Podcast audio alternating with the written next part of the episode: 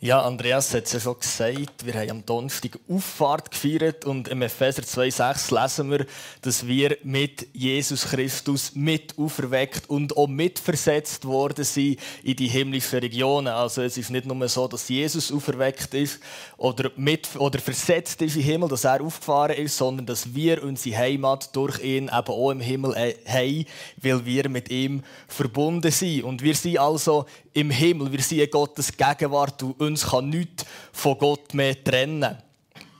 Aber ich möchte heute so leider rechtlich Aspekt anschauen, wieso dass wir da überhaupt in seiner Gegenwart sein können. Und dafür möchte ich Hebräer 9 und 10 anschauen. Und ich möchte euch auch ermutigen, dass ihr das daheim selber nochmal alles durchlesen. Weil äh, dort steht das ausführlich, eben wie das sich verhaltet vom Alten Testament zum Neuen Testament. Und wir brauchen das Bibelwissen, dass wir unseren Glauben können auf die Bibel gründen können. Und darum tue ich immer viele Bibelstellen zitieren, wenn ich predige. Weil ich glaube, das ist mega wichtig. Ihr könnt sonst den Bibeltext noch gerade ein bisschen ignorieren, das äh, kommt dann näher. Und ich möchte gerade ein paar Fragen stellen zum Anfang. Äh, wer von euch ist der Tempel Gottes?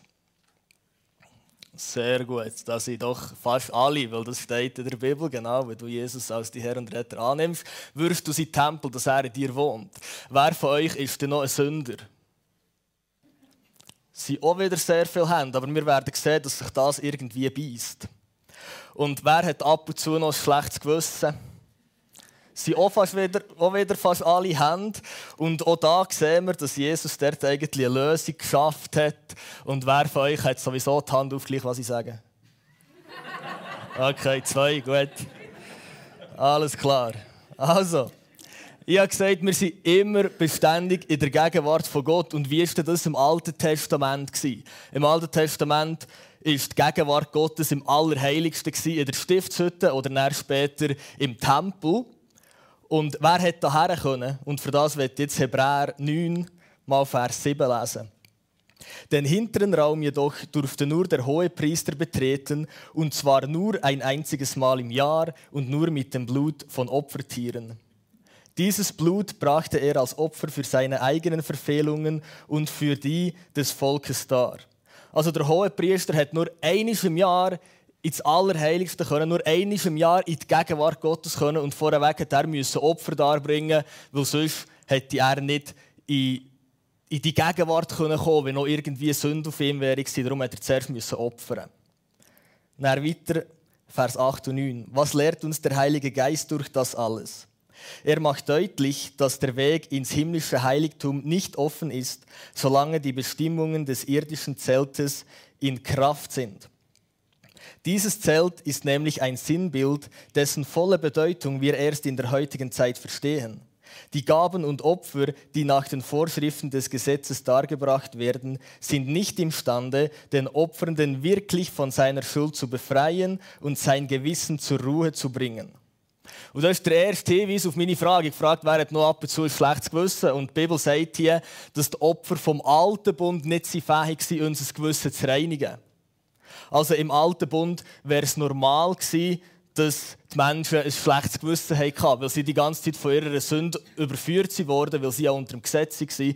Und dann haben sie ja immer sollen wissen, oh, ich bin Sünder, das ist schlecht, ich muss opfern. Weiter Hebräer 9, Vers 11. Jetzt aber ist diese Zeit angebrochen, denn jetzt ist Christus gekommen, der hohe Priester, der uns die wahren Güter gebracht hat. Er hat ein größeres und vollkommeneres Zelt durchschritten, ein Zelt, das nicht von Menschen gemacht wurde und nicht zu dieser Schöpfung gehört. Und was ihm den Weg ins Heiligtum öffnete, war nicht das Blut von Böcken und Kälbern, sondern sein eigenes Blut. Ein einziges Mal ist er hineingegangen und die Erlösung, die er bewirkt hat, gilt für immer und ewig. Also Jesus ist unser hoher Priester geworden und er ist eingegangen in den Himmel, er ist aufgefahren in den Himmel und er hat dort sein Blut dargebracht. Die Aufgabe vom hohen Priester war immer Opfer darzubringen, damit die Sünde vom Volk gesühnt werden kann. Und Jesus hat sein eigenes Blut dargebracht, und das hat eine ewige Erlösung für uns bewirkt. Für immer und ewig.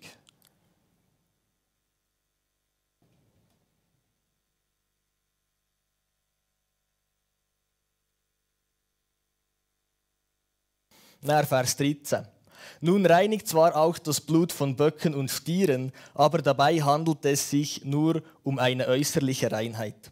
Und nicht anders ist es, wenn die, die unrein geworden sind, mit der in Wasser aufgelösten Asche einer Kuh, einer jungen Kuh besprengt werden. Das war halt Ritual, das sie im alten Bund hatten, wo bestimmt hat, wie sie vor Gott wieder rein werden können. Aber das Gesetz im alten Bund hat nur die äußerliche Reinheit vom Menschen geregelt. Die Opfer, die sie dargebracht wurden, haben einem Menschen eine äußerliche Reinheit wieder geben, aber niemals eine innere Reinheit. Und die Opfer von Tieren haben nur der Mensch äußerlich gereinigt. Und genau so sind die Gesetze und alle Gebote, die im Alten Testament gegeben wurden, haben nur äußerlich das Verhalten geregelt, wie das sich die Menschen sollen verhalten dass eine äußerliche Reinheit kann erreicht werden kann. Aber es hat niemals das Problem im Inneren des Menschen angesprochen, weil das Gesetz hat das niemals können. Vers 14. Das Blut Christi jedoch, jedoch, hat eine unvergleichlich größere Wirkung. Denn als Christus sich selbst von Gottes ewigem Geist geleitet, Gott dargebracht hat, war das ein Opfer, dem kein Makel anhaftete. Deshalb reinigt uns sein Blut bis in unser Innerstes. Es befreit unser Gewissen von der Belastung durch Taten, die letztlich zum Tod führen, sodass es uns jetzt möglich ist, dem lebendigen Gott zu dienen. Also das Blut von Jesus reinigt uns bis in unser Innerste. Es geht viel weiter, als dass die Opfer im Alten Bund gehen können. Und er tut unser Innere neu schaffen. Im 2. Korinther 5,17 steht, wer in Jesus ist, der ist eine neue Schöpfung. Das Alte ist vergangen, es ist alles neu geworden. Und wir sehen das alles neu nicht in dem Sinn, dass wir uns bekehren und dann merken wir, oh wow, ich bin ein neuer Mensch. Aber wir können die Bibel lesen und erkennen, was die Bibel über uns sagt, wer wir sind in Jesus als die neue Schöpfung. Und da ist etwas Gewaltiges passiert in uns dass wir nicht mehr, länger, nicht mehr länger Sünder sind, sondern dass wir jetzt eben Gerechtigkeit sind in Gott, weil er uns beständig durch das Blut von Jesus sieht. Wir werden wirklich neu im Innersten von uns sein. Und das heisst,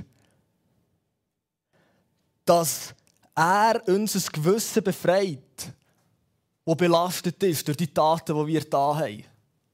Und das ist das, was Vergebung ist, dass unser Gewissen frei werden kann, weil wir wissen, hey, uns ist ein und alle Mal vergeben und das Blut von Jesus ist rechtlich das, was wir uns darauf stellen. Was sagt, hey, dir ist vergeben, ein für alle Mal. Und wenn dein Gewissen noch belastet ist, dann darfst du einfach ein Geschenk annehmen und dein Gewissen kann frei sein. Und das Gewissen ist in dem Sinne nicht schlecht, dass es dich ja auch leitet und dir ein das Gespür gibt, was jetzt im Moment gerade, was vielleicht sein sollte. Der Heilige Geist redet ja zu uns und führt uns. Aber es belastet das Gewissen von Taten, die wir irgendwann mal gemacht haben, weil wir nicht Vergebung dafür haben angenommen haben. Das ist nicht ein Gottes Wille. Gott will, dass wir frei sind, dass unser Gewissen wirklich frei ist.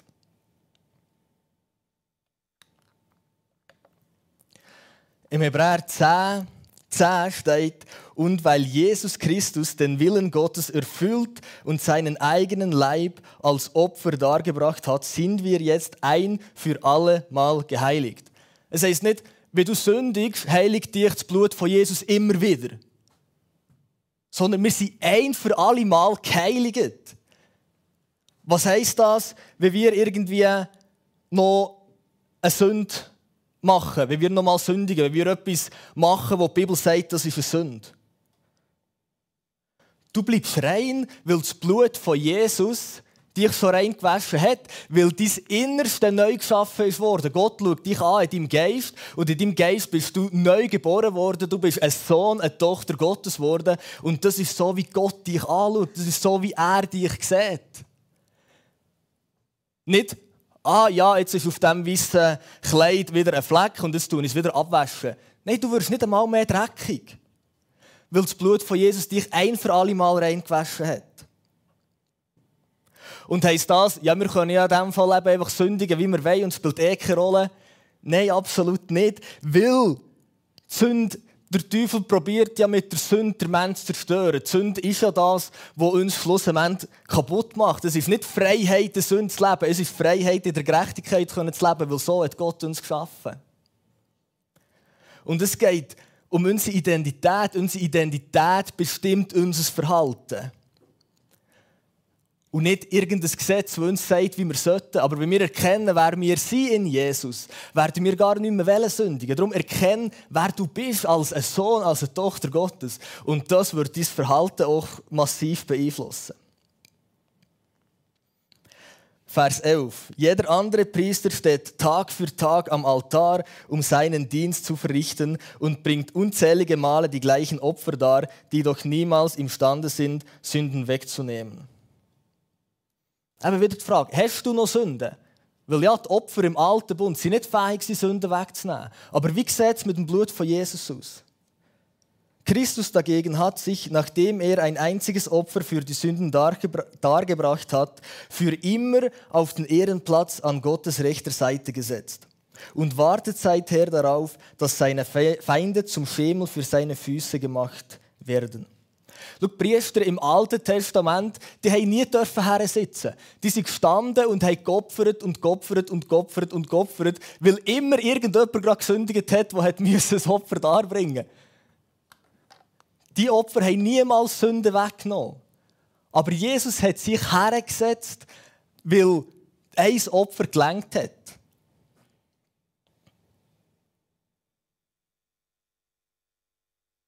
Und wenn du sündigst, ist es nicht dein Bekennen von deiner Sünde, wo dir Vergebung bringt, sondern es ist das Blut von Jesus, wo dich so reingewaschen hat, wo dir die Vergebung gebracht hat. Und wenn du sündigst und das belastet dich, dann glaube ich, ist es gut, wenn du es vor Gott bringst und sagst, es tut mir leid, oder einfach deine Gerechtigkeit in Jesus wieder bekennst und sagst, Satan, du bist still, du hast kein Recht, mich zu verurteilen, weil ich in Jesus gerecht gesprochen bin.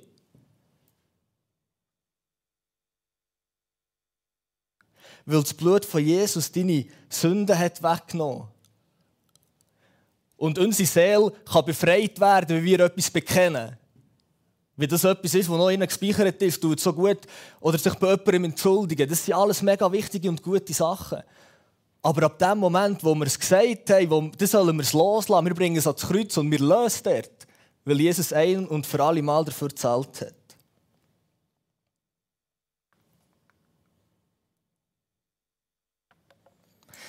Denn mit diesem einen Opfer hat er alle, die sich von ihm heiligen lassen, völlig und für immer von ihrer Schuld befreit. Völlig und für immer. Ich sage die ganze Zeit wieder das Gleiche, weil es die ganze Zeit da wieder steht. Aber ich glaube, wir, ich habe es ja selber noch nicht ganz begriffen, was es wirklich bedeutet, dass Gott sagt, hey, du bist gerecht. Es geht gar nicht um deine Taten, ich liebe dich einfach so, wie du bist.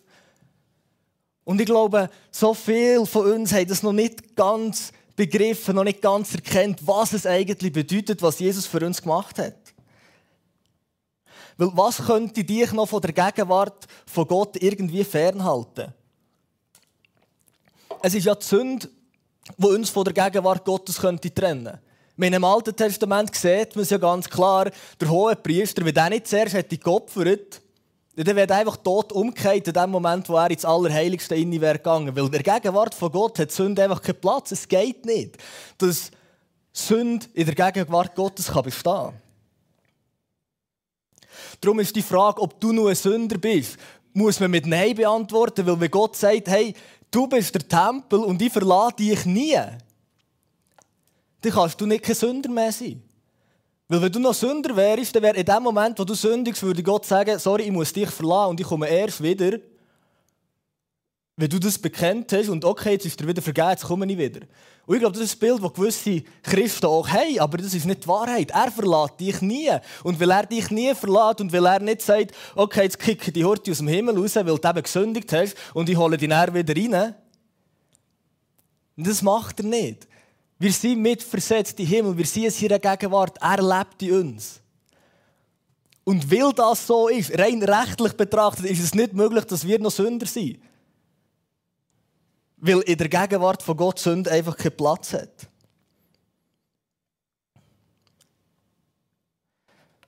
Vers 15 bis 17. Das bestätigt uns auch der Heilige Geist. In der Schrift heißt es nämlich zunächst, der zukünftige Bund, den ich mit ihnen schließen werde, wird so aussehen. Ich werde, sagt der Herr, meine Gesetze in ihre Herzen legen und werde sie in ihr Innerstes schreiben. Und dann heißt es weiter, ich werde nie mehr an ihre Sünden und an ihren Ungehorsam gegenüber meinen Geboten gedenken. Sagt Gott hier, dass wir nie mehr werden sündigen? Nein, das sagt er nicht. Er sagt, ich werde nie mehr daran denken. Er hat es vergessen. Schau, Gott geht nicht von seinem Thron ab, wenn wir mal einen Fehler machen. Ich meine, Jesus ist ja ein Mensch geworden und er hat Verständnis für unsere Schwachheiten. Er ist ja genau für unsere Schwachheiten gestorben. Und er will nicht, dass wir uns für unsere Schwachheiten und Fehler selber verurteilen und das Gefühl haben, wir müssen jetzt wieder, weiss nicht wie lange, um Vergebung bitten oder irgendetwas, sondern er möchte, dass wir sein Geschenk annehmen. Weil du wirst nicht von heute auf morgen ein Engel, einfach weil du gesagt hast, ich bekehre mich jetzt.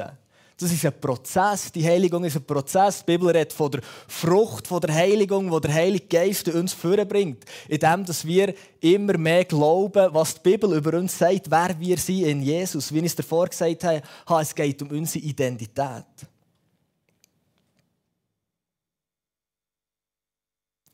Weil was ist es schlussendlich, wo dein Gesetz belastet? Das ist ja, äh, wo, dein, wo dein Gewissen belastet. Das ist ja das Gesetz wo, wo kommt, wo verurteilt, wo dich anklagt, wo sagt, das ist nicht gut, das ist nicht gut, das ist nicht gut. Und der Teufel ist schon noch raffiniert, aber er ist auch durchschaubar. Er, er macht es immer gleich. Er, er ist ein Lügner von A bis Z. Und wie du, ob Christ oder nicht Christ, entweder versucht er dich zu haben, dass du von dir selber sagst, ah, ich bin gut, ich bin, wenn du als Christ würdest vielleicht sagen, ja, ja, ich kann das Gesetz einhalten, ich bin, ich bin makellos, ich bin super, Gott hat Freude an mir aufgrund von meinen Taten. Und auf der anderen Seite bin nicht Christen, probiert er, ich habe schon manchmal ins Gespräch mit Leuten die sagen, ja, weisst, eigentlich sind wir selber Gott, wir brauchen Gott nicht, wir sind die Wesen, die befähigt sind und irgendwo durch ist das gar nicht so weit weg von der Wahrheit, weil Gott uns wirklich als befähigte Menschen geschaffen hat, wo wir Christen manchmal uns zu tief anschauen, aber wir sind ganz bestimmt nicht Gott. Und die Menschen, der Teufel probiert entweder dich zu sagen, hey, du bist so gut, dass du Gott nicht brauchst, oder dann probiert er dich am Boden nachzudrücken, durch den Dreck zu ziehen und zu sagen, wie scheiße dass du bist. Nein, auch als Christ wie als Nicht-Christ. Entweder versucht er dich selbstgerecht zu machen, ich bin gut, oder er versucht dich in Selbstverurteilung, Selbstverdammnis zu behalten. Und bei beidem wirst du niemals Jesus finden. Wir haben einmal mit einem Sanitär, der temporär da hat gearbeitet äh, über den Glauben geredet, Gespräch gehabt, und er hat er gesagt, ja, weißt, ich brauche Gott nicht, Gott ist etwas für Schwache. Und er hat dann erzählt, wie das er halt jeden Tag kifft und am Wochenende manchmal Drogen nimmt und so. Und dann denkt, ja, das, so würde ich definieren, du bist stark, du hast eine gesunde Psyche, alles picobello. Ohne jetzt ihn schlecht zu machen, aber ist ja genauso, wie der Teufel versucht, Menschen zu verblenden und zu sagen, hey, du bist stark, du brauchst den Gott nicht und dabei sie echt komplett im Elend. Und, als, und ihm würde es jetzt vielleicht gut tun, mal seine Schuld zu erkennen. Weil er hat auch gesagt, ja, ich bin mir keine Schuld bewusst, für was brauche ich Vergebung? Aber wir Christen, die Jesus angenommen haben als unser Retter, für uns ist, wir sollen mehr schuldbewusst sein. Wir sollen uns Jesus bewusst sein, dem Blut von Jesus bewusst sein, für dem, was er für uns da hat.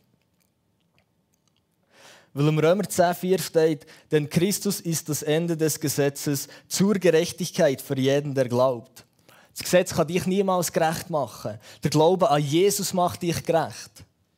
Und vor Gott bist du gerecht durch den Glauben an Jesus. Aber es ist sogar dein Verhalten, das sich verändert, wo du mehr gerecht anfängst handeln durch den Glauben, durch die Gnade, weil du weißt, wer du bist in ihm. Und es ist nicht das Gesetz, das das in dir hervorbringt.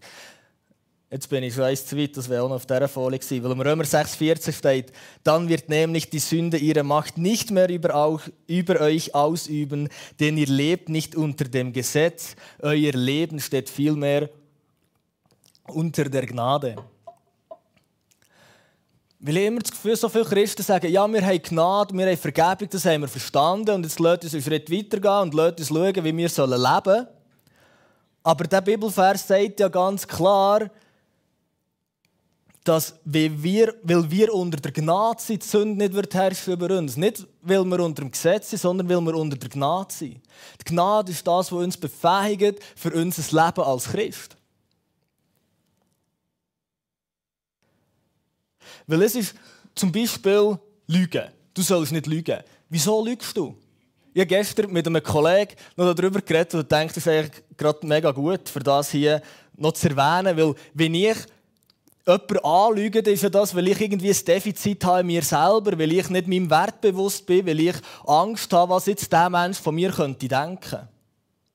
Und wie Gott in mir innen das schafft, dass ich mich wertvoll fühle, dass ich weiß, wer ich bin in ihm, dass ich weiß, egal was ich falsch gemacht habe, bei Gott bin ich geliebt, ich bin anerkannt, ich habe sein Ja immer dann kann ich jemandem mal sagen, ja, da habe ich einen Fehler gemacht, das ist wahr, ich kann ehrlich sein, ich kann transparent sein, weil in mir die Voraussetzung geschaffen ist, dass ich ehrlich sein kann. Oder es geht nicht von außen um das Gesetz, das dir sagt, du sollst nicht lügen. Und er sagst du, also, dann lüge ich nicht. Und schaffst es dann gleich nicht, weil es halt irgendwann gleich schwierig ist, weil die Wahrheit einfach fast nicht zu ertragen wäre. Aber wenn dir die Voraussetzung geschaffen ist, dass du dich kannst lieben und annehmen gleich was jetzt gerade die Wahrheit ist, dann kannst du eben ehrlich sein. Und das ist das, was Gott uns schafft. Für das ganze Gesetz schafft er in uns etwas, dass wir fähig sind, ihm wohlgefällig zu leben. Und dann müssen wir unseren Blick nicht auf das Gesetz gerichtet haben, sondern auf die Gnade, auf das, was er für uns da hat, auf unsere neue Identität in ihm.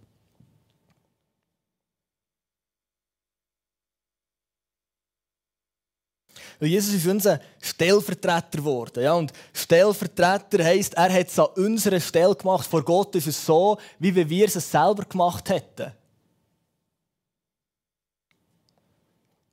Wir sind verbunden mit jedem Teil von seinem Erlösungswerk. Und für das habe ich da noch Römer 6, 3 bis 7 mitgenommen wo steht, oder wisst ihr nicht, dass wir mit Jesus Christus gestorben sind, als wir auf seinen Namen getauft wurden?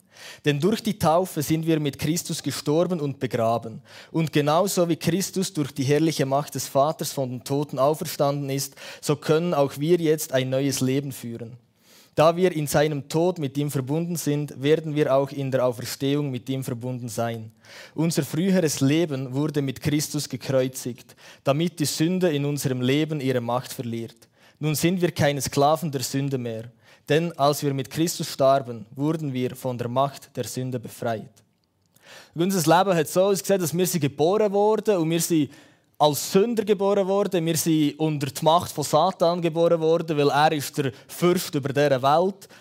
Und irgendwann ist der Moment gekommen, ich denke immer bei den meisten, die drin sind, wo wir uns bekehrt haben, wo wir gesagt haben, ja, Jesus, du sollst der Herr in meinem Leben sein. Und dann ist dein alte Leben gekreuzigt worden, du bist mit Jesus am Kreuz gehangen, du bist mit Jesus begraben worden, du bist mit Jesus auferstanden und du bist mit Jesus mitversetzt worden in die himmlischen Regionen. Das ist die geistliche Wahrheit, die passiert in dieser neuen Geburt. Weil Jesus unser Stellvertreter ist worden, als hätten wir selber dafür gezahlt.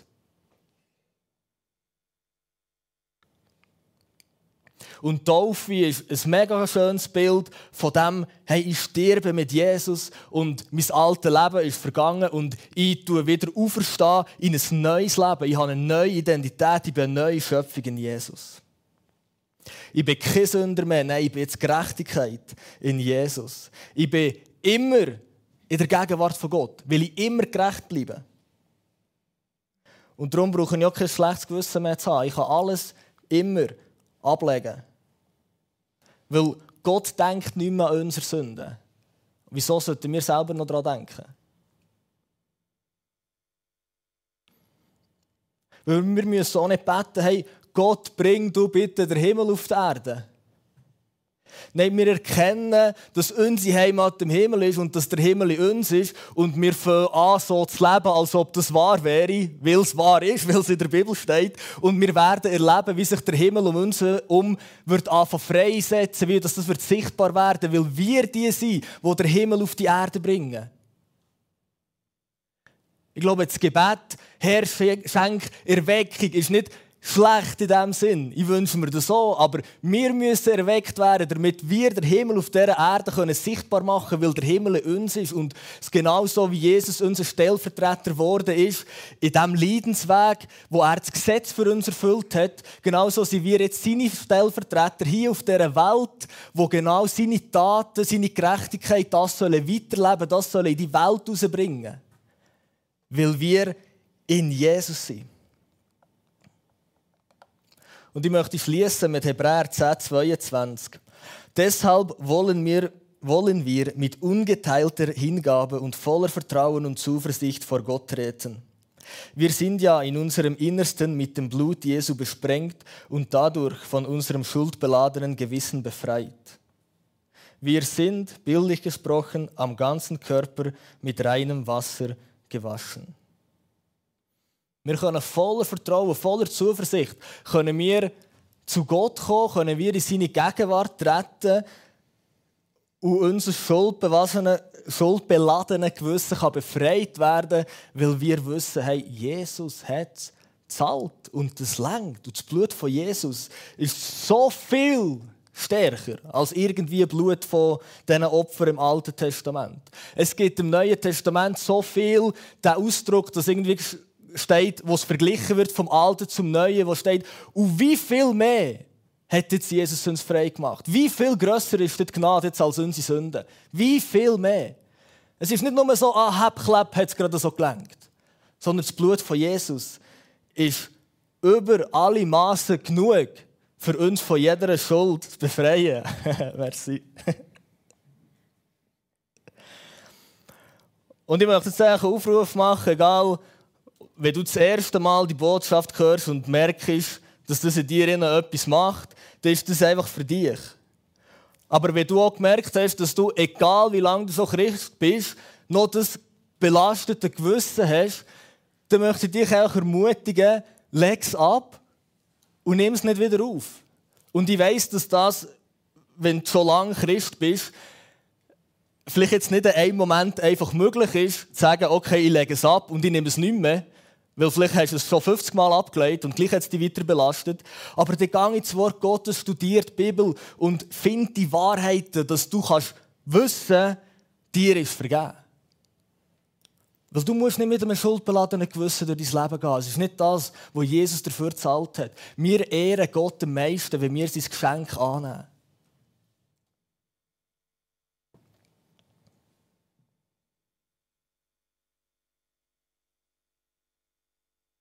Darum, wenn dich irgendetwas angesprochen hat, dann bete einfach das Gebet mit mir, egal jetzt, wo das du bist.